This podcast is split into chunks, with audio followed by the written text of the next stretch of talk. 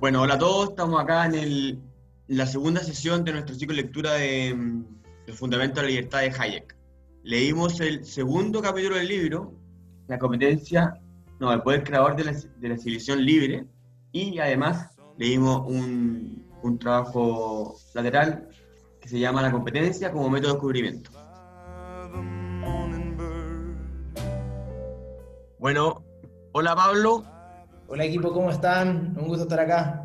hola Juan, Hola Fernando, hola equipo. hola José Luis, ¿estás ahí? Hola, ¿qué tal equipo? ¿Cómo andan? hola Bárbara, Hola Fernando, hola a todos, ¿cómo están? hola Álvaro, Hola, ¿cómo están? hola Jorge, ¿estás ahí? Hola equipo, ¿cómo están? Y Diego Laguna, ¿vivo? Hola a todos, ¿qué tal? ¿Cómo están? Buenísimo, vamos entonces. Entonces, vamos a partir con el capítulo del libro. ¿Bien? Vamos, abro la sesión. ¿Qué les pareció? Bueno, el segundo capítulo como que busca tratar de como agarrar el ritmo del, del- del primero, porque el primero habla de, de que define la libertad y ta, ta, ta. Y ahora como que el segundo trata de explicar cuál es, cuál es la implicancia de esa libertad, pero es, súper es un capítulo súper epistemológico, porque todos sus argumentos son en base a- al conocimiento.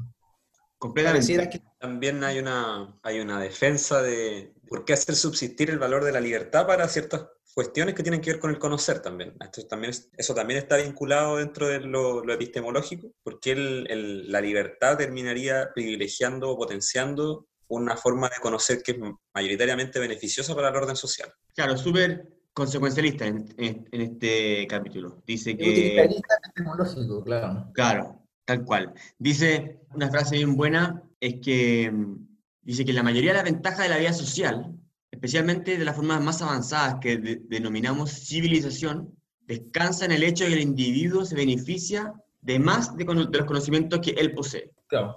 Es decir, El individuo se basa en los conocimientos no de él, sino que los que existen alrededor. Y, es, y, y en eso se basa para justificar en el fondo que, que exista la libertad, porque la libertad entrega en el fondo la forma de que, de que nosotros utilicemos ese conocimiento que está disperso en la sociedad, que él lo repite y lo repite y lo repite muchas veces. claro. ¿Cierto? como que de forma paradojal dice que no es tan importante tu libertad, sino que el hecho de que te podí, que podí utilizar la libertad de todos de forma a través de las señales. Eso es como, es como, es bien paradójico el argumento de Hayek, porque no es solo tu libertad de, hacer, de descubrir cosas, es lo importante, sino que a través de este proceso de, de libertad voy a hacer uso de- del conocimiento de todos los individuos que te permiten de forma más fácil alcanzar tu objetivo, dice. Claro, Esa es, cuando está... esa es la del sistema. Lo, que hace, lo que hace Hayek ahí al final es defender la, la- la perspectiva de Popper de la prueba y el error, porque en el fondo dice, Claro. la libertad lo que permite es generar un proceso de, como quizás autopoyético del conocimiento, es decir, el conocimiento se va retroalimentando de el conocimiento de otros y eso finalmente eh, lo que favorece es que se va produciendo un mecanismo o una corrección eh, de los errores versus en el fondo lo, lo acertado. Y eso, de alguna forma, lo que, lo que hace Hayek en ese planteamiento es establecer una relación entre libertad y conocimiento que, que es, muy interesante, porque a partir de eso él justifica entonces la defensa de la libertad, que es muy también de Stuart Mill, en el fondo es como, mira, si no tenemos libertad de opinión, no podemos acercarnos más a la verdad. Bueno, Pero dice- Hayek lo lleva, lo lleva a el tema del desarrollo de lo que trata de definir como lo civilizado, que ese es el, el elemento Mm. que me parece interesante desde, desde su perspectiva. Bueno, él cita a Mill, dice, esto, esto que estoy hablando es lo mismo que habla Mill y cita Milton también. Eh, Claro, con no acuerdo quién más, de- eh, para decir en el fondo las razones de por qué la libertad de expresión es buena, claro. Es porque, Claro. es porque en el fondo un mercado de, como dijo Jorge, de prueba y error. Y lo que dice Mill, claro, es que las ideas tienen que expresarse para, para, para que, por, por más equivocadas que estén, porque pues, puede, puede que, porque se crean equivocadas en el fondo, puede que en un momento se, sea la verdad. Si no, te tiran a la hoguera, como nos tiran algunos antes. A- como a lo largo del libro, el, del capítulo pareciera que, aparte de ese, porque hay como varios argumentos que Hayek va dejando así como diseminados, porque no, no es muy, no es muy como ordenado el capítulo. Hay harto, hay harto argumento en favor de la libertad, hay harto argumento epistemológico en favor de la libertad. Uno de esos es el de, el de Popper, que dice, que dice George. Yo encuentro que también ahí está ese del, del, del proceso de coordinación, no solo del proceso como de, no solo que tú o, o como sociedad descubrimos elementos, que es también relacionado con el segundo ensayo, pero también en el capítulo hay, hay ese proceso como de mutua, de mutuo adaptamiento, que si, no, que si no fuera porque tenemos la, la información de lo otro, no podemos coordinarnos hacia alcanzar nuestros, bien- nuestros, nuestros fines. Hay una frase eh, muy, muy buena que eh, está linkeada a la, a la nota al pie número 10, en la sección, en la sección 3, creo que. Eh, en la sección 2, al- como acerca al final, perdón, en la sección 3, cerca al Cuatro. final. La 4 está la nota de Ah, ya, en la sección 4, ahí dice, eh, eh, el caso de la libertad individual eh, se basa eh, mayoritariamente en el reconocimiento de la ignorancia eh, que tenemos de, de todos los factores que, que están involucrados para que nosotros alcancemos nuestro bienestar. Como que es, es un argumento epistemológico súper como eh, macro, en el sentido de que no- gracias al, al conocimiento de todos los demás dispersos, es que nosotros podemos alcanzar lo- lo- nuestro objetivo, a, a pesar de que ni siquiera sabemos cuál, es, cuál fue ese conocimiento que nos ayudó a llegar a ese, a ese punto. No sé si me... Claro, claro, sí, es que de hecho, es que ahí yo creo que entra como la, la- la perspectiva como que tiene Hayek respecto al mercado, porque finalmente, si nosotros consideramos, por ejemplo, a cada uno de los que está ahora conectado y lo que estamos utilizando, lo que hemos utilizado en el día para satisfacer nuestras necesidades, probablemente ninguno tiene el conocimiento de los que están usando lentes para fabricar lentes, por ejemplo. Ninguno tiene el conocimiento suficiente para fabricar audífonos, menos para fabricar un computador, menos para generar una conexión de internet remota, etcétera. Y ahí hay un punto clave que Hayek menciona, que dice, cuanto mayor es el conocimiento de los, que los hombres poseen, menor es la parte del mismo que la mente humana puede absorber. Es decir, de alguna forma lo que va estableciendo Hayek es que como el- a medida que el crecimiento, o sea, que el conocimiento se acrecienta, nuestro dominio del conocimiento es cada vez más limitado. Mm. Lo que, lo que de alguna forma también se va relacionando con la tecnificación, es decir, hoy día vivimos sociedades eh, en exceso tecnificadas o en el fondo muy específicas, donde finalmente las áreas del conocimiento que un sujeto puede manejar son muy limitadas en términos estrictos. Pero de alguna forma lo que dice Hayek es que más allá de eso, más allá de esa ignorancia finalmente, nosotros igual nos servimos del conocimiento ajeno por estos mecanismos de coordinación que obviamente tienen relación con el mercado y con Claro. otras instituciones. La Bueno, Hay esa una parte, parte- que dijiste, Jorge, eh, Hayek como que compara como la mente de un hombre sabio y, y la de un hombre que no lo es tanto, y en el fondo dice que lo- el conocimiento de ambos es insignificante. Entonces ahí le atribuye la importancia a la relación entre conocimientos de las diferentes personas. Ese es como el punto importante que da Hayek. Y también lo que dice Pablo de la ignorancia, porque hay una cita que dice que la mente humana no puede nunca prever sus propios progresos. Entonces yo creo que esos dos son los puntos claves del Sí, capítulo. bueno, el rollo de la, ignorancia, él parte diciendo que, que la, la máxima socrática, súper sí. importante en, su, en, en este capítulo, debería ser más importante para el, para el mundo, creo yo. Ojalá. Ese Saber, punto- saber que nadie sabe. Pero ahí Hayek es súper, cuando está en este, en este rollo consecuencialista del valor de, de- de la libertad, es súper radical y dice, la libertad en verdad no importa para uno, que uno no puede ni usarla y está utilizando la del resto. La única que importa, o sea, la libertad importa en este sentido, pero la libertad del resto. Es súper como radical, así como, y bueno, y se olvida los principios y todas las otras cosas que justifican la libertad. Pero cuando está hablando de esto, y, cuando dice- y ahí dice lo que dice Jorge, que, que mm, esto como, y, y Hayek también lo nombra muchas veces, que la, la división del trabajo es lo que maximiza este, esta manera de beneficiarse de la libertad del resto. Y, y eso se ve, él lo dice también en los mismos instrumentos, que también, también lo dijo Jorge, que en los instrumentos que uno utiliza hay mucha información, hay mucho conocimiento, y eso es parte del, del conocimiento que está afuera. Y además yo sumaría lo otro que es como más abstracto, que es como más etéreo, que es como la coordinación, y eso tiene que ver más con los precios y ese tipo de cosas. Pero una mezcla de todo ese tipo de cosas a lo que Hayek llama el, el conocimiento como total. También Sí. hay, Bueno. hay una, una parte en que él señala directamente, y eso se vincula con lo de hoy, que las sociedades más libres van a producir conocimiento y otro tipo de cuestiones que incluso van a beneficiar a sociedades que no son libres o que tienen la menor tasa de libertad al, al interior de sus órdenes sociales. Y eso hoy día se ve, pero notoriamente en comparativa entre las sociedades más libres y que son democráticas con respecto a sociedades que son autoritarias y que no tienen esos grados de libertad, se ven beneficiadas igualmente por ese tipo de avances en Ah, avance. ¿Te referís como avance, como avance tecnológico? Así.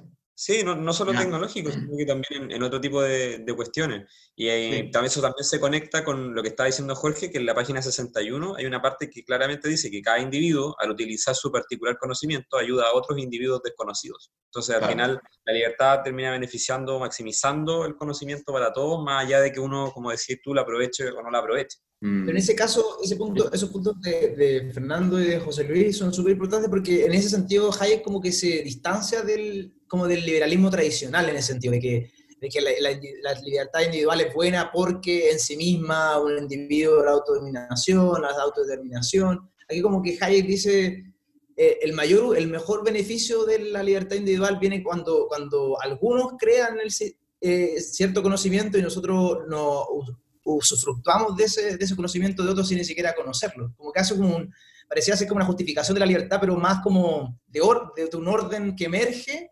Ese orden que emerge hace que la libertad sea buena, incluso aunque uno, no- uno personalmente no la, no la, no la ejerza. Claro. De hecho, ahí, de, de más hecho, que ahí, ser contrario, eh, o más que, perdón Jorge, eh, dale. no, Valdú, Ah, ya. Es que en realidad, más que ser contrario al liberalismo, yo creo que es una correcta interpretación del liberalismo. Es decir, sería, es decir, lo que dice Hayek, sobre todo en, eh, en la primera, en la primera parte, más que ser contrario a las intuiciones liberales, es contrario, yo creo, a la caricatura liberal. Es decir, al final, al final las razones para sospechar de las grandes planificaciones en realidad no se deben eh, a una exaltación del ser humano o del individuo, sino que a una verdadera comprensión de sus limitaciones. Entonces, entonces Pero ¿quién- pero dijo que era- al... No, no, es que, lo que, es que lo que dijo Pablo era que Hayek aquí se desmarcaba del... Por ser tan... Pero yo pero creo que es... Yo creo que que- no. Es que el liberalismo justifica el- la libertad en, en- en las dos dimensiones, como principio, como, como individuo, o sea, en el fondo como, como respeto al, al individuo como en sí mismo y, e irremedible, y además por las, por las razones instrumentales que son consecuencialistas. Eh, creo que es imposible desligar eso, o sea, aquí es- esto es filosofía, entonces tú tienes que mezclar principio y consecuencia, eh, y el liberalismo... No, no, yo estoy, completa, yo estoy Claro. completamente de acuerdo con eso, pero a lo que voy, por ejemplo, en la página 50, cuando dice, en otras palabras, como miembro de una sociedad civilizada, el hombre puede perseguir sus fines individuales con mucho más éxito del que obtendría actuando como francotirador, porque la civilización nos facilita constantemente el aprovechamiento del conocimiento que individualmente poseemos. Es decir, aquí, aquí lo que hace Hayek, más que, de, más que desmarcarse de la tradición liberal, y, y justo era el punto que yo quería hacer, se desmarca de la caricatura que se hace del liberalismo como, eh, bueno, hay que dejar al hombre porque, bueno, el individuo... eh, es decir, esta típica caricatura, claro, que intenta ¿Cuál? ¿Cuál caricatura? separar la caricatura que intenta decir que, por ejemplo, que el liberalismo inventó el individualismo, ¿me entendió, no? Ah, como el, eh, como el individuo atomizado y solo... claro, sí, no, claro, que ignora, claro. que ignora la comunidad. Entonces, Claro, ese, claro. ese punto a mí me parece, sí, es que parece es- súper importante. Hayek en el fondo lo que, lo que define o lo que va armando como, como libertad es un mecanismo. Y de hecho dice una cosa que me parece relevante. Dice, la libertad concedida tan solo cuando se sabe de antemano que sus efectos serán beneficiosos no es libertad. Y lo que a- al final él termina diciendo es que la libertad implica cosas que primero desconocemos, no sabemos hacia dónde nos va a llevar la libertad, y segundo que puede generar cosas que no nos gusten. Y que por lo tanto Más que no nos gusten, dice de- otra cosa. Más que no nos no, pues si lo gusten, dice, cosa. mira, dice, la libertad necesariamente significa que serán muchas cosas que no nos gustan. Lo dice, Ah, así ¿dónde textual. No nos lo dice textual, en la, en la 58. Lo que él dice que en el fondo la libertad es un mecanismo, y por eso habla de la creatividad, porque en el fondo el- el- el- la libertad finalmente permite un, un- un- un despliegue eh, del conocimiento y de la creatividad humana Claro. que finalmente puede llevar a causas que son inesperados en muchos sentidos.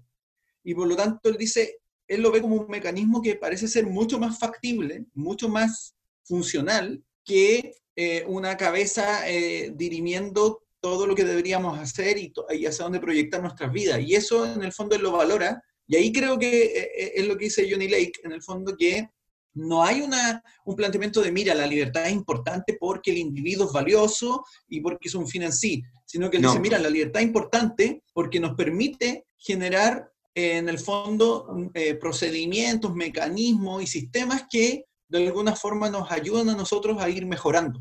en el, en el, en el largo plazo. Eh, y yo creo que ahí le da una connotación de ese tipo. Claro, Claro, eso es interesante que dice Jorge y, y Juan, porque lo que, lo que tra- que trataba de decir yo era que lo que hace Hayek en el capítulo, a través de la epistemología, link, link- como conecta el- los argumentos del liberalismo individualista con los argumentos de, de los sistemas. Y que generalmente no- lo- los liberales no trabajan mucho ese, como esa- ese vínculo de forma explícita entre, entre el individuo y, y la libertad que genera a través de un sistema. Entonces, en ese sentido, Hayek de es como. Claro. hace una defensa del- de, de como de la libertad. Claro, y fíjate que. Ah, me, me enredé entero, sigan. Bueno, No, y- bueno, ahí yo creo, ah, ojo que ahí el- lo que hace Hayek al final es tomar de nuevo, eh, meter el tema eh, muy solapadamente, después lo abordan en, en los capítulos siguientes, el tema de la perspectiva de la evolución. Porque al Sí, final sí, la perspectiva... Ahora, yo creo que él, como que esta crítica a Hayek, creo que no leyó bien a Darwin porque lo critica, pero en el fondo, al final la perspectiva evolutiva es, no sabemos hacia dónde va la evolución, no sabemos hacia dónde este cruce de variables nos lleva en el fondo. Y Hayek de alguna forma trata de estructurar la idea Pero, de el orden social, porque este es el punto clave, de un orden social eh, que está basado en esta perspectiva evolucionista y que obviamente ese orden social basado en una perspectiva evolucionista es un orden de libertades, donde no hay alguien dirigiendo los cursos Mm. de, de la sociedad. Pero, Claro, pero- pero Hayek no claro. dice que esto tiene que, que esto tiene un orden, una dirección determinada. Él cree igual que Darwin, creo yo, que esto es azaroso y va ocurriendo. No, es en el fondo no es una mutación tan azarosa como la que ocurre en. En la biología, no, se lo dice. biología, dice. pero, pero sí dice que no tiene una dirección y que van seleccionándose lo- las, las tribus o sociedades que van sobreviviendo sin saber por qué están, en el fondo, obteniendo esas costumbres.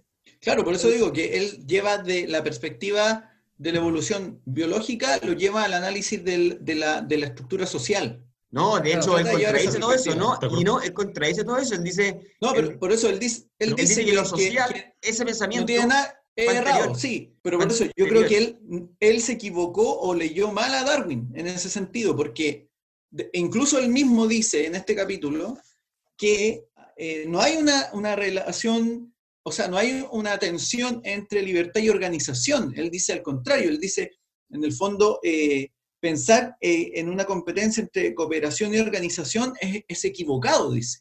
Y en el fondo, Darwin lo que plantea no es una guerra de especies.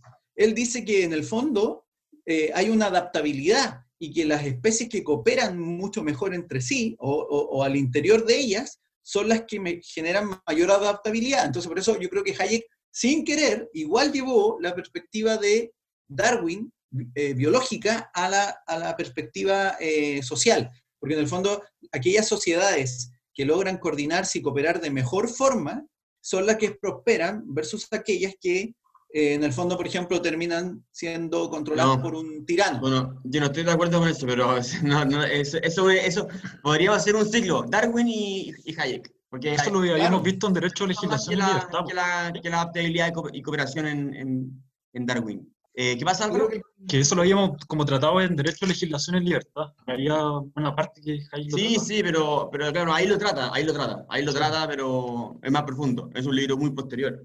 De hecho, fíjate lo que dice acá, dice, la distinción relevante no está entre acción individual. Yo creo que aquí entra lo que dice eh, Johnny Lake, con la crítica a ciertos liberalillos que yo creo que les falta pensar un poco más, que dice, dice Hayek lo siguiente, dice, la distinción relevante no está entre acción individual y acción de grupo, sino por una parte entre condiciones de acuerdo con las cuales pueden intentarse modos de obrar alternativos basados en diferentes puntos de vista o prácticas, y condiciones, por otra parte, según las cuales una organización tiene el derecho exclusivo de actuar y el poder de impedir que otros actúen.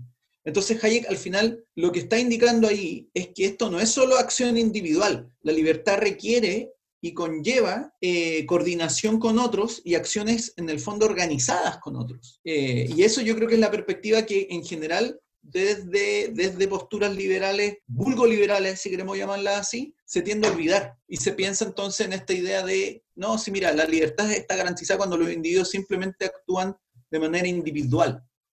Y se tiende a esta lógica o se Ojo, George, En esa, parte, en esa parte, George, también Hayek dice algo sobre em, el tema de que no se puede tratar por separado la acción individual y la de organización, porque una termina comiéndose a la otra. Por lo tanto, tiene que haber Claro. una especie como de equilibrio en donde se, se utilizan ambas, o se mezclan ambas, en donde la acción individual genera cooperación y organización con el resto, pero no tienen que ser vistas por separado, porque si no se termina la organización comiendo a la acción individual. Claro, de hecho dice, el argumento en favor de la libertad no es un argumento contra la organización, uno de los más poderosos medios que la razón humana puede utilizar, sino contra todas las organizaciones exclusivas, privilegiadas y monopolísticas, contra el uso de la coacción para impedir a otros que traten de hacerlo mejor. Esa es, esa es como la crítica desde el punto de vista liberal que enarbola Hayek y no necesariamente Pero perdón, la eso lo dice, organización. eso lo dice en, en el otro texto, ¿no? No, no, en la, en la No, ocho, no, ¿no? en el punto 8, en el punto 8, Ah. organización y competencia. Ah, ah, claro, que es parecido, que, muy, que, claro, que es parecido. Que habla en el fondo del miedo, un poco del miedo, de, de esos que, de esos que tenían privilegio, del miedo de que los otros ejerzan la libertad a tal nivel de que le hagan mejor las cosas o que of- Claro. ofrezcan a menor precio o, may- o mayor calidad o con, tengo idea, o que hagan la cuestión que, que hay que hacer bien nomás y, la- y- y que, y que eso lo permite la libertad nomás, y que los otros quedan fuera de- eh, en la carrera. Claro. Pero en el fondo lo- a lo que voy es que Hayek finalmente lo que plantea es una perspectiva de la libertad basada en una, en una mirada cooperativa, si queremos llamarlo así. Eh, no solo en la coordinación, es decir, yo dependo de la libertad de otros, porque otros Claro. en el ejercicio de su libertad van a generar beneficios que a la larga también me benefician a mí. Claro, esa es la, Eh, es tema que no- y- se, se desmarca un poco del, del individualismo metodológico clásico, tipo que, que- que lleva Mises, que llevan otros austriacos como eh, Rothbard, porque acá hace como un argumento de sistema, porque a través de, Claro. a través de la libertad hay un sistema epistemológico que nadie posee que ayuda a cada uno a llegar a sus condiciones mejor que, que, que aunque lo hubiera hecho solo, dice. Esa es la, esa es la paradoja de Hayek, porque dice Exacto. que gracias a, a a- a estos mecanismos de coordinación, estas señales, creamos como un, un sistema, un sistema complejo que emerge, que, Claro. que nadie posee, pero al mismo tiempo eh, es más útil que si fuéramos islas atom- atomizadas, dice. Entonces, Claro. ahí... Bueno, de hecho, ahí. Pablo, él, él trata, creo que él trata, por lo menos en el punto 6, de ejemplificarlo a través del, del progreso científico, porque él dice, la mayoría de los científicos se dan cuenta que los progresos del conocimiento no se pueden planificar, de que en el viaje hacia lo desconocido, que no es otra cosa es que la investigación, dependemos en gran medida de las circunstancias y de los antojos del genio individual, es decir, del genio individual de otros, es decir, otros hacen el descubrimiento y luego yo puedo tomar eso y desarrollar algo más es, ese conocimiento o descubrir otra cosa. Eh, y, y yo creo que él visualiza eso también en, en la sociedad como un sistema eh, y un sistema que está basado en libertades donde finalmente todos retroalimentan el sistema en función de generar conocimiento y eh, resguardar la libertad. Ese Por es eso, el- por eso dice que perder esa oportunidad es tan nociva, porque esa oportunidad de ir mejorando, progresando a través de la libertad es una única e irrepetible y no vamos a tener otra forma de ir mejorando si es que no damos primero ese primer paso. Claro. Y ahí se conecta con- también dice también que, dice una frase, una nota al pie también, también tenía una nota al pie muy buena. Bueno, bueno y, a, y a propósito, a propósito de lo que dijo Pablo, qué desagradable Hayek para escribir, muy desagradable, muy, muy, muy, Yo muy- encuentro bueno en, en este libro, mejor no, que el... encontró- no, no, intragable, intragable. Dice, ¿En qué nota, Fernando? Ah, la nota, ah, que no tengo el número, pero es sobre el error, que eso me gustó, eh, que es sobre Wheeler. Wheeler lo dijo, no sé, en 1956. Todo nuestro problema consiste en, come- en cometer errores lo más pronto posible. ¿Cachai? Claro, en la, De ahí, la es el- 11.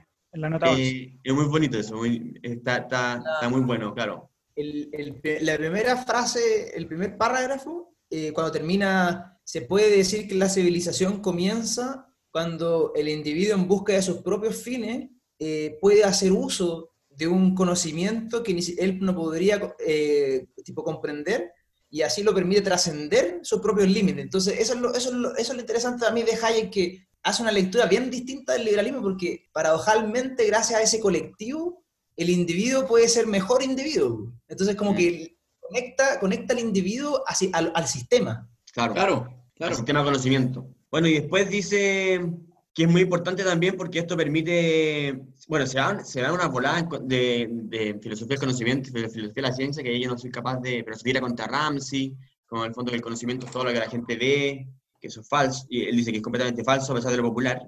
Y después, Hayek- ¿ah? Dale, Pablo. Hayek, Hayek basa su teoría del- epistemológica gracias a su amigo Michael Polanyi, que Polanyi es el que, el que genera toda esta idea del, del conocimiento tácito, Mm. del orden espontáneo de la ciencia.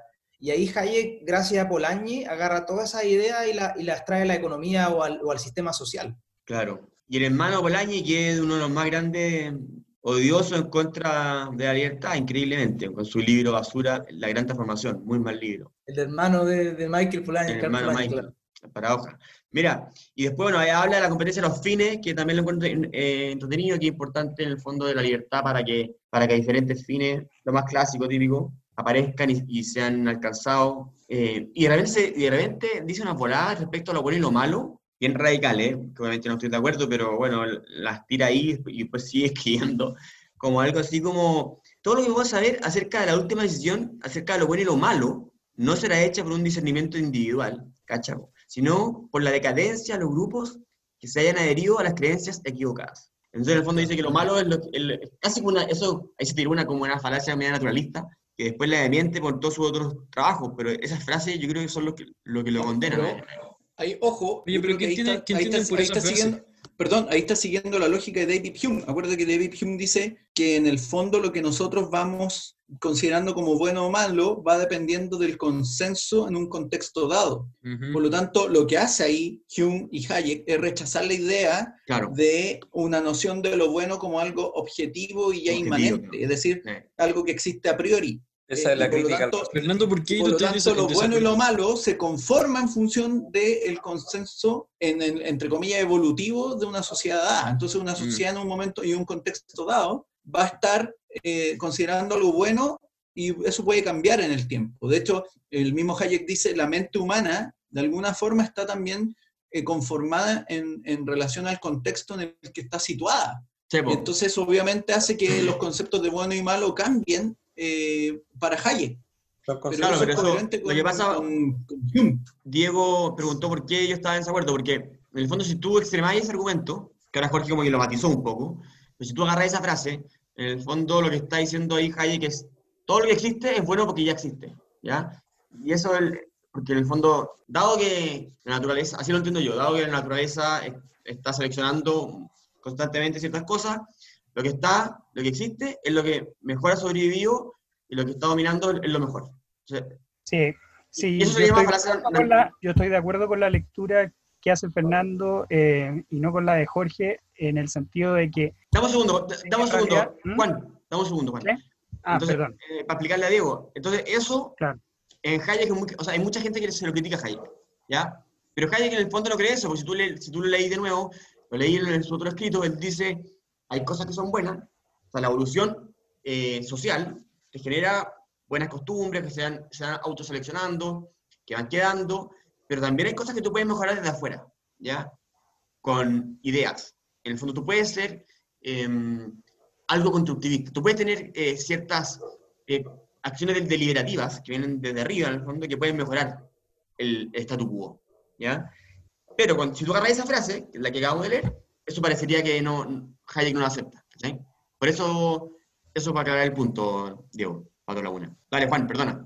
No, no, eh, no hay problema. Es que en realidad yo creo que, bueno, yo estoy de acuerdo con la frase eh, de Hayek y, y fíjate que es completamente contrario, Jorge, y ahí discrepo contigo con una idea de que la verdad resultaría ser el producto de un consenso, porque al final lo que está diciendo Hayek en esta frase es lo siguiente, es, da lo mismo cuánto de acuerdo se pongan o que digan esto es muy bueno y todo el mundo se puso de acuerdo que esto es bueno. Tarde o temprano, la realidad es decir, lo que está más allá de la voluntad va a terminar demostrando si eso está completamente, eh, si está bien o, o no, ¿cachai, no? No, pero es que Hayek no dice un consenso en base a voluntades. Él No, habla de un proceso Eso lo evolutivo. dijiste tú. No, no, lo que yo digo es que él se ciña a lo que dice Hume.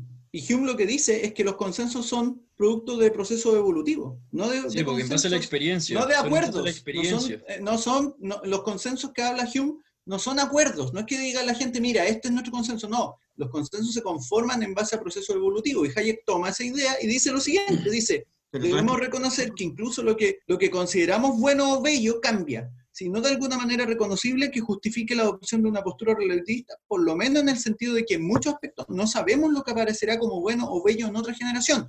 Y luego dice, no podemos razonablemente dudar que esos valores son creados y alterados por las mismas fuerzas evolucionistas que han producido nuestra inteligencia. Lo que está diciendo Hayek es que en el fondo las concepciones de lo bueno responden a procesos evolutivos, eh, no a consensos eh, contextuales. Lo que nosotros tenemos hoy día como un consenso es producto de un proceso evolutivo. Y eso, dice Hayek, cambia. Cambia en el ejercicio de la libertad. Sí, pues, yo, también lo interpreté de esa manera. ya, pero ahí nos vamos, vamos, a eternizar. Más allá de un consenso. Vamos a eternizar. Es que por eso digo, eh, el, concepto del consenso, cuando, lo, cuando él habla de, de, en el fondo es lo predominante, es la idea predominante hoy día es esta pero esa idea no es que la gente acordó esa idea, sino que eso es producto del proceso evolutivo que la misma sociedad está teniendo y que puede cambiar en el mismo ejercicio de la libertad. Eso es lo que dice Hayek. Ya, y bueno, y también, creo, también yo creo que después explica que también cree en la, en la mente constructivista, al menos un poco. Al menos un poco. Ya, ¿algún otro tema para que, pase, para que pasemos al otro capítulo? A mí, al otro texto. Es decir, yo en realidad me gustaría elegir una frase a este segundo capítulo. Aquí está en la página 57. El hombre aprende con el desengaño de sus expectativas. La encontré, pero ah, mortal. la encontré notable, tan cierta. También la destaqué, sí. ¿Cachai que a mí, eso, a mí la verdad era, a mí no, me, gusta. ¿Qué, quiere decir con eso? Como, como, con sus decepciones, ¿no? Eso. Claro. yo, yo, lo, yo, lo, interpreté como, como algo que, que al inicio, que es cuando te das cuenta de lo ignorante que eres, pero te de relacionar eh, con, con, esa misma frase la, la relacioné. Claro, ah, bien. Mm. Claro, exactamente. El hombre puede, el hombre puede planear las cosas, puede es decir, ¿En qué, punto, ¿en qué punto está esta en el 5 yo. Al principio, del 5. Página claro, 56. Hayek hace todo el día ejercicios de humildad, humildad, humildad. humildad. Es notable. Es que su, todo, su, todo su liberalismo se basa en el argumento epistemológico, por los límites del conocimiento individual. Claro. Mm. Sí. Por eso tiene tanta reiteración con la crítica al racionalismo y al, al a, Descartes también. Está muy...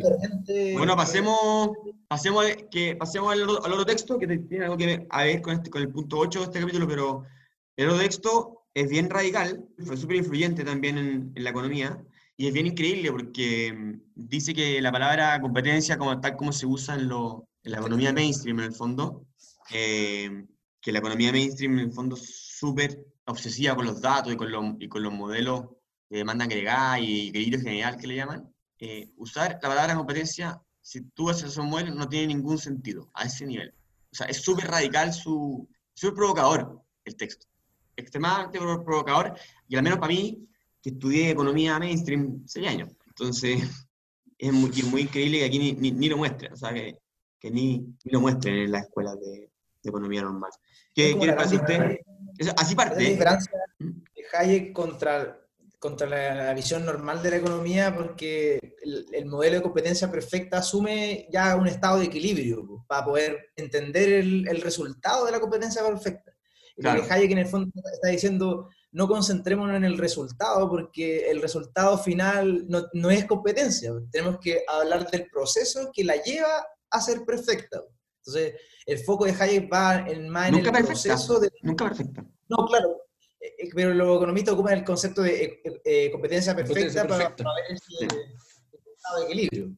Claro, claro, porque dice que hay muchos supuestos, los supuestos de competencia, los modelos de economía tienen muchos supuestos que si, que si tú los tomas, no tiene ningún sentido si quieramos hablar de, de, competencia, porque, porque ocurre lo que ocurría en esa época, que era que la gente, es una tentación radical a planificar.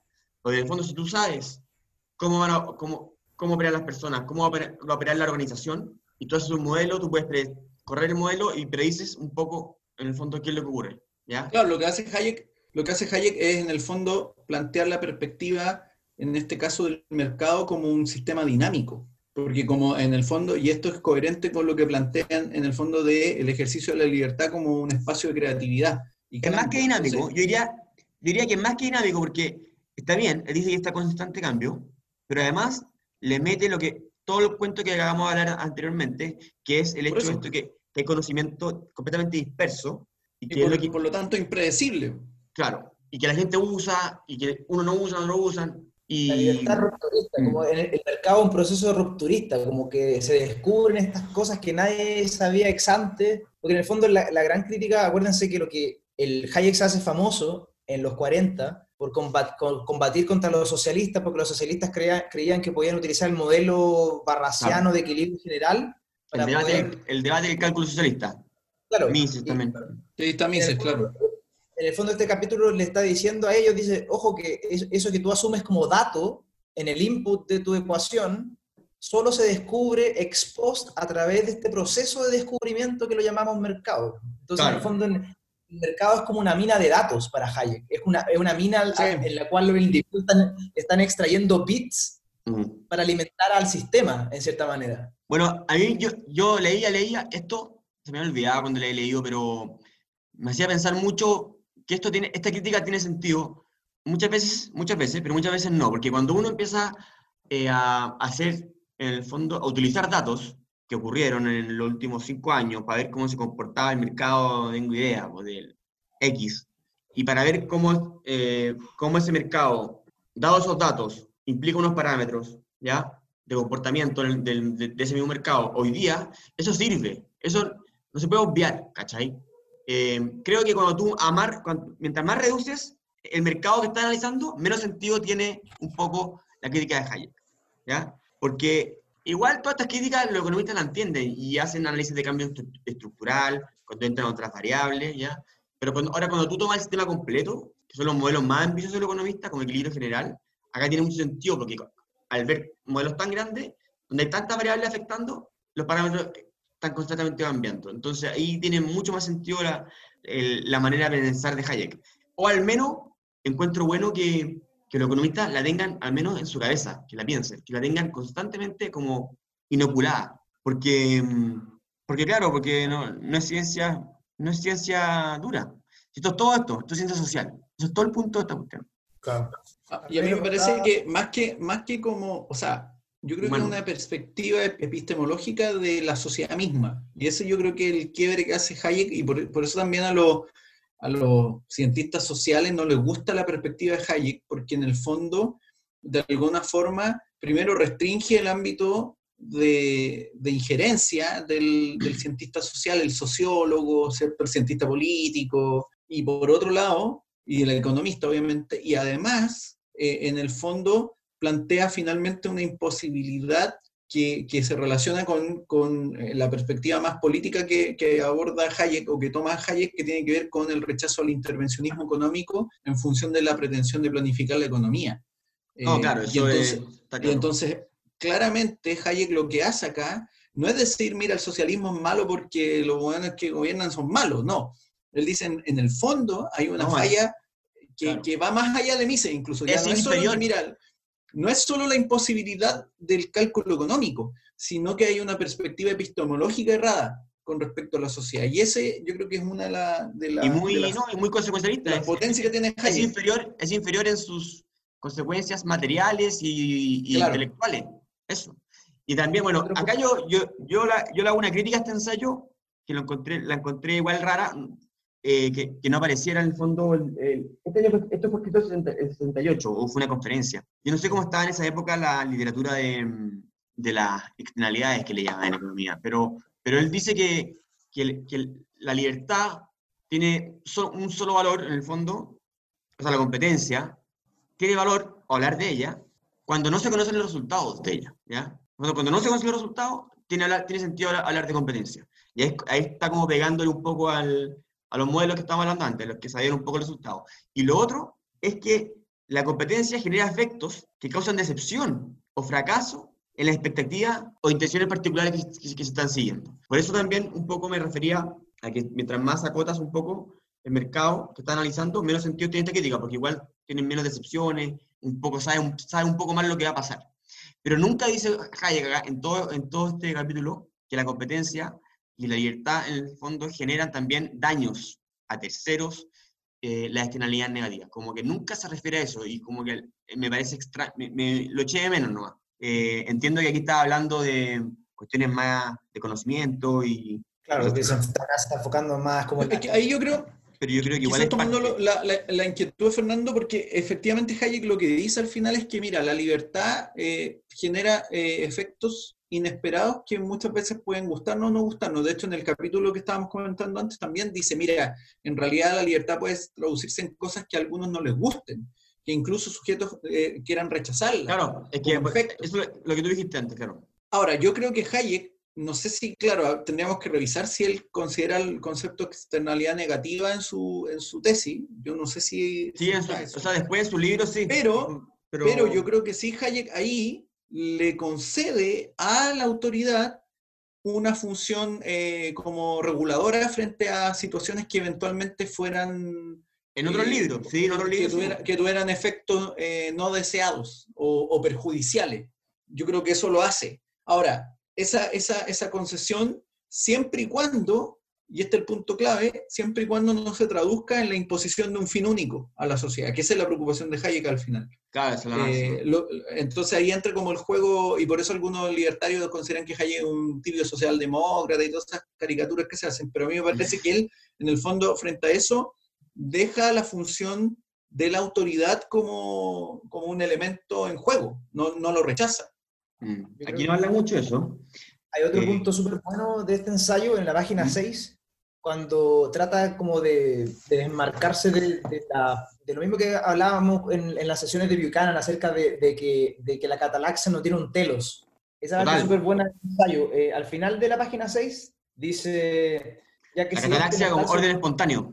Claro, y después al final dice, al final de la, en la última parte de la página dice, ya que si este no, no está al servicio de un orden determinado de fines, y si en realidad, al igual que, que todo orden formado espontáneamente, no puede estimarse legítimamente que tenga fines particulares. ¿Se acuerdan cuando hablábamos del, el- en Buchanan recoge esta idea de Hayek de que la catalaxia o este orden espontáneo no tiene ninguna finalidad, no tiene ningún telos, no, no, no va a ninguna parte. Sí.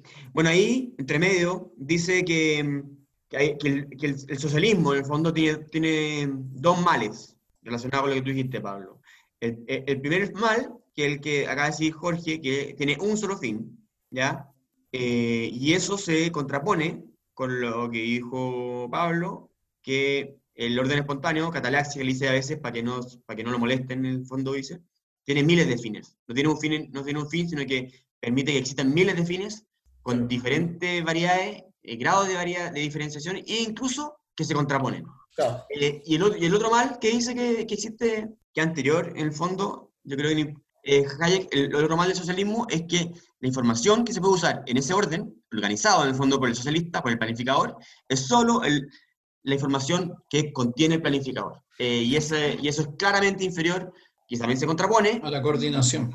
info- a la información que se utiliza en, un- en una catalaxia u orden espontáneo, que es la información de, toda, de todos los individuos participantes. Y ese punto, ese punto yo creo que es importante lo que, lo que mencionábamos, porque aquí Hayek se desmarca de, de, por ejemplo, del liberalismo de Chicago, por ejemplo, que, Sí. que el argumento, los- O sea, todo, todo, el- todo, el- todo el tiempo, claro. de que el mercado atienda una eficiencia, incluso la página 5 dice, ¿qué entendemos entonces cuando afirmamos que el orden del mercado produce en cierto sentido el máximo o el óptimo? Para Hayek no existe No, ese argumento de que el mercado produce un, un- óptimo de Pareto o, un, un sistema maximizador de utilidad. Para, Hayek no es el paradigma adecuado para entender la catalaxia. No, y, y- y no es adecuado porque en el fondo conlleva igual el germen de la planificación, porque al final cuando tú consideras un óptimo o un equilibrio, estás Ya. presumiendo que el mercado es estático.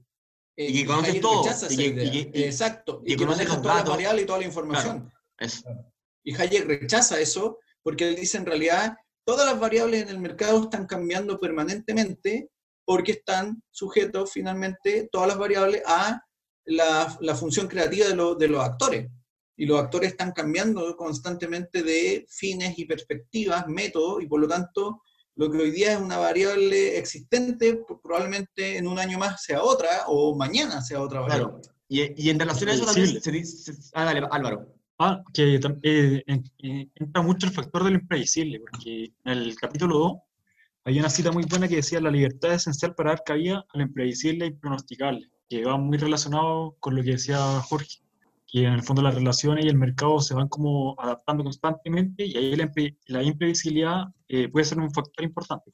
Claro, es como el error también, que decía el error, Sí. literalmente el error, con eso cita que el error es conocimiento. Como, como el error de, de los que estaban tratando eh, de curar el cáncer y descubrieron la, la manera de que la gente no se caía el pelo.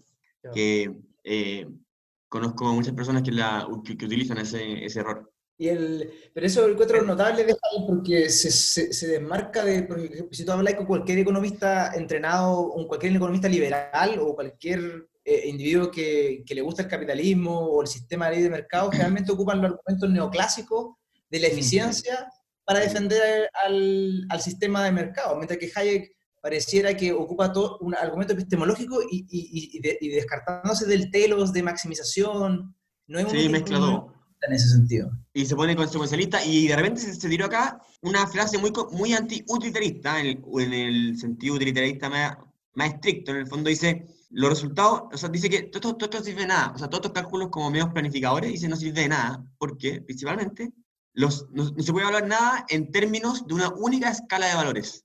Porque dice, eso no ocurre en ningún lugar porque todos tenemos diferentes valores y diferentes intensidades de valor y diferentes cuestiones que nadie puede siquiera compararse entre ellos. Uno de los más grandes de hecho, hay, críticos de hecho, y Hayek, en el fondo, Hayek tiene un punto clave que acá en este capítulo lo resalta indirectamente que lo menciona en el otro, y que él dice que en el fondo la libertad no tiene que ver solo con la libertad económica, sino que se conforma la libertad eh, no por tanto solo con un agente maximizador de interés económico, sino más bien con una variedad de elementos donde el, lo económico es un medio para otros fines que son muy variados en el fondo. O sea, no es solo la, la acumulación de capital como el fin o la riqueza como el fin, sino que Hayek plantea abiertamente que los fines pueden variar y que el ámbito económico es simplemente un medio para sí, esos no, fines y él, ahí como hay que, bueno, critica entre medio a la palabra economía, porque la palabra economía se utiliza mucho como organización. Y él, es, y, él, y él es bien enfático en decir que cuando uno está hablando de economía, en la teoría, en verdad, o sea, él está hablando al orden espontáneo, como a la sociedad. Y, y, y dice, claro, dice, y dice como, oye, y, y, cuando empiezan a hablar del, del, orden económico, como dice Jorge, acción económica, él dice al final, no existe una acción económica como tal. Dice, todas las acciones son acciones. Eh, como que dice, es muy difícil diferenciar una de otra. Una acción, caminar por una pradera, puede ser tan, tan económica como, tengo idea, como romántica. Claro. Entonces, eh, él dice, incluso la dos económica, dice, mejor no utilizo ese término, dice, dice acción. Y, y, hace una excepción muy rara, como cuando estoy pasando hambre, hambre así de, de morir de hambre. Pero bueno, eso da para pa largo. Pero en el fondo son las mismas críticas, son las mismas críticas como que, actuales, que dicen como, ah, oye, tú eres un materialista, lo único que te importa es la plata, y él está diciendo, no, eso no, no quiero que me hagan esas críticas, estoy hablando acá de la sociedad. Ahí en el concepto de acción, yo creo que remite al concepto de acción de Mises, en el fondo, que es, claro. en el fondo, cambiar la situación presente por una, mejo una mejor. Entonces, claro, si tengo hambre, la acción me lleva a satisfacer el hambre. Entonces tengo que buscar el, el alimento. Yo creo que a, a, eso se refiere. Claro, sí, pues eso es tal cual. El, es, es, importante ese tema del, del, del, telos, porque en el fondo el, el, el socialismo y el marxismo, eh, Marx detestaba estos órdenes porque, porque no tenían telos. En el fondo, una cosa en común entre los marxistas y Chicago es que to, lo, ambos creen un telos, solo que lo, los marxistas no les gusta el telos de, que del mercado. Ya, pero no soy, no soy, no soy, no soy tan cruel con Chicago, sino que, tengan, no es que quieran telos, sino que hacen modelos un poco... Que asumen, claro. Claro. Pero es, es interesante ese, el, el, en el fondo, Hayek eh, ve el mercado como un mecanismo de, de producción de conocimiento. Para, para, Hayek, las instituciones, esa es como una mm. cosa que se le, se le, reconoce hoy a Hayek eh, en la literatura, es que fue uno de los primeros economistas que puso énfasis en el rol del, de epistemológico que tienen las instituciones. En el fondo, mm. distintas instituciones producen conocimiento. Pero igual los precios siempre fueron considerados como tal, como una institución, o, o, o Hayek habrá sido de los primeros que, que, lo, que lo puso así. Yo creo que no, yo creo que hubo anterior. Porque los es precios que, son instituciones que son pura información, ¿no? Sí, pero por ejemplo, en el debate del cálculo socialista, los socialistas creían que ellos podían crear precios. Claro. claro. O sea, había, había una concepción... Oscar ¿no? Lanch. Claro. Eh, bueno, ¿y qué más? Después sigue. Eh, ya nos va quedando poco tiempo, pero habla, de, los, de, de, hecho habla de los precios, dice, dice sorpresivamente que no le gusta la palabra incentivo, que prefiere que, porque el incentivo él confunde más como intensidad de, ac- de acción, que más, que, más que la distorsión. Cuando se planifica, siempre se dice que mm, se rompe el incentivo y cosas así. Y Hayek dice, no, no se rompe el incentivo en cuanto a, intención, a intensidad de acciones. Lo que, se, lo que se rompe son qué hacer, a dónde ir, a dónde moverse, hacia dónde, hacia dónde muevo mi esfuerzo, no, no, no con qué intensidad. Es- esa, ese- esa diferenciación me, me pareció buena. No entendí la paradoja de, de los comunistas y, el, y la facilidad con que aceptaban la intervención del Estado. Yo no, no entendí eso. Yo. Otro punto bueno en la, en el- en la página 8 de- desliza esa crítica a la falla del mercado. Al final del, del texto, en la- al final de la página 8, ¿Ya? habla, dice, pero no somos ecuánimes con los logros del mercado si los juzgamos desde lo alto, comparándolo con un patrón ideal que no podemos conocer de manera alguna. Y ahí dice, deberíamos juzgarlo como un proceso desde abajo hacia arriba, emergente, y eso ahí Ah, va claro. un palo, va un palo a la teoría de la falla del mercado. Claro. A la falla del mercado sin considerar la falla del Estado. Claro.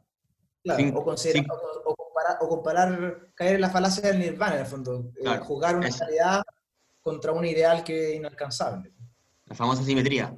Y de- finalmente, el- en la parte 5 habla bien, habla como crecimiento económico eh, y dice que, que la libertad y la competencia como, como proceso de conocimiento es más importante aún en los países pobres, porque es- son países que no conocen muy bien en- para qué son buenos, qué recursos tienen, dónde pueden eh, obtener mayor beneficio y, y conocimientos de, de su- de sus recursos intelectuales y, y- y naturales y de capacidad. Entonces, eh, ahí hace una diferenciación en el fondo y es algo bien interesante, que los países ricos se pueden dar esos, esos, esos gustitos de andar planificando, porque no les cuesta tanto en cuanto en plata, porque ya son ricos, y tampoco les cuesta tanto en lo que él se enfoca, que es, no les cuesta tanto en descubrir en qué son buenos, en descubrir qué tienen, que eso es lo que permite la competencia, descubrir qué cosas hace uno bien. Eso es Eso- Hay eso un punto clave, ¿eh? Porque ahí Hayek plantea una idea que tiene que ver con la noción de oportunidades. Él dice, en el fondo, una sociedad eh, que ofrece oportunidades es aquella que permite que los sujetos sepan, de alguna manera, rápidamente, eh, en qué son buenos y, por lo tanto, en qué pueden competir abiertamente con otros. Y ese creo que es un factor que desde una, desde una perspectiva liberal se ha tendido a olvidar en, en algunos aspectos y se tiende a asociar solo la oportun- las oportunidades como, en el fondo, la existencia de ciertos servicios eh, garantizados, educación, eh, pero no los marcos institucionales en cuanto a si favorecen o no la competencia y el, y el libre desempeño de los actores. Ese punto, de hecho, que mencionan Jorge y, y Fernando, lo encontré súper bueno porque me recordó a la CEPAL. Ustedes, no, no sé si se acuerdan, la CEPAL fue fundada con el objetivo de planificar el desarrollo. Al revés, Claro. Mm. Y, y, Claro. y- y en, esta, en esa época el ensayo de Hayek le estaba diciendo precisamente lo contrario, que necesitamos Mm. descubrir cómo crear el desarrollo, no podéis, no podéis planificar el desarrollo. Ese, ese es, un, es un- es un gran debate en la teoría de- del desarrollo económico. Sigue hasta hoy, está volviendo a, a to- a tomar fuerza. Pero esa, esa, esa política que hizo ah, la CEPAL en los años 50, 60 promovió toda esta idea de proteger a la industria local y, y ellos como, como su comité de expertos Sí, determinar, determinar que somos buenos para los choritos, por ejemplo. Y Claro, ahí en adelante generar la industria. Pero ¿cómo sabíais que era el mejor para...? Y ahí viene el, el tema epistemológico. ¿Cómo sabe que tu comité de expertos, si no dejaste que, se, que, que emergiera esa solución a través de la, de- del descubrimiento del mercado? Pues ese, ese es como el otro... la y, fue, cara. y fue un fracaso total. po. Acá O en sea Chile que- se hacían autos, Los Eh, televisores locos. televisiones, era- no, y qué, qué más, qué más cercano que actualmente Argentina. Porque, y ojo acá yo voy a decir, pues, para ir cerrando ya, igual yo quiero decir ante eso que han habido experiencias experiencias exitosas en eso, pero eh, no tiene ningún sentido eh, decir que porque alguien la chuntó en el fondo, porque es como decir, oye, si el gobierno chileno hubiese de- de- decidido probar con los berries, eh, los berries ahora son una gran industria, y la chuntó, está bien, un par de personas quizás estudiaron y, y vieron ahí una oportunidad, eso, bien, se puede achuntar, hay una probabilidad, pero el promedio de, las- pruebas desde arriba, en el fondo, hacen que, que sean cooptados por diferentes intereses y, y, y ocurre lo que ocurrió siempre, que no sé, porque estaban los que, los que hacían auto, se beneficiaban de la industria porque estaba direccionada desde arriba y, y era mala, pero en- todos los impuestos estaban financiando eso y no ocurría lo que ocurría en los países libres, que empezaban inmediatamente a hacer lo que hacían bien. ¿no? Eh, entonces, en promedio, las políticas públicas se hacen en base a promedios. La mejor manera, en promedio, de descubrir qué uno hace bien es dejando a las personas, a las personas operar. No, no dejando al- a tres expertos de Presidente de la República diciendo, oye, haz esto, esto, otro, que le puede achuntar. Y le ha achuntado en un par de países, pero si uno va a hacer políticas públicas, lo hace en base a promedio, no en base a, caso, a casuística. Pero como dice el dicho, un reloj roto siempre da la hora bien dos veces al día. Claro, tal cual. Exacto.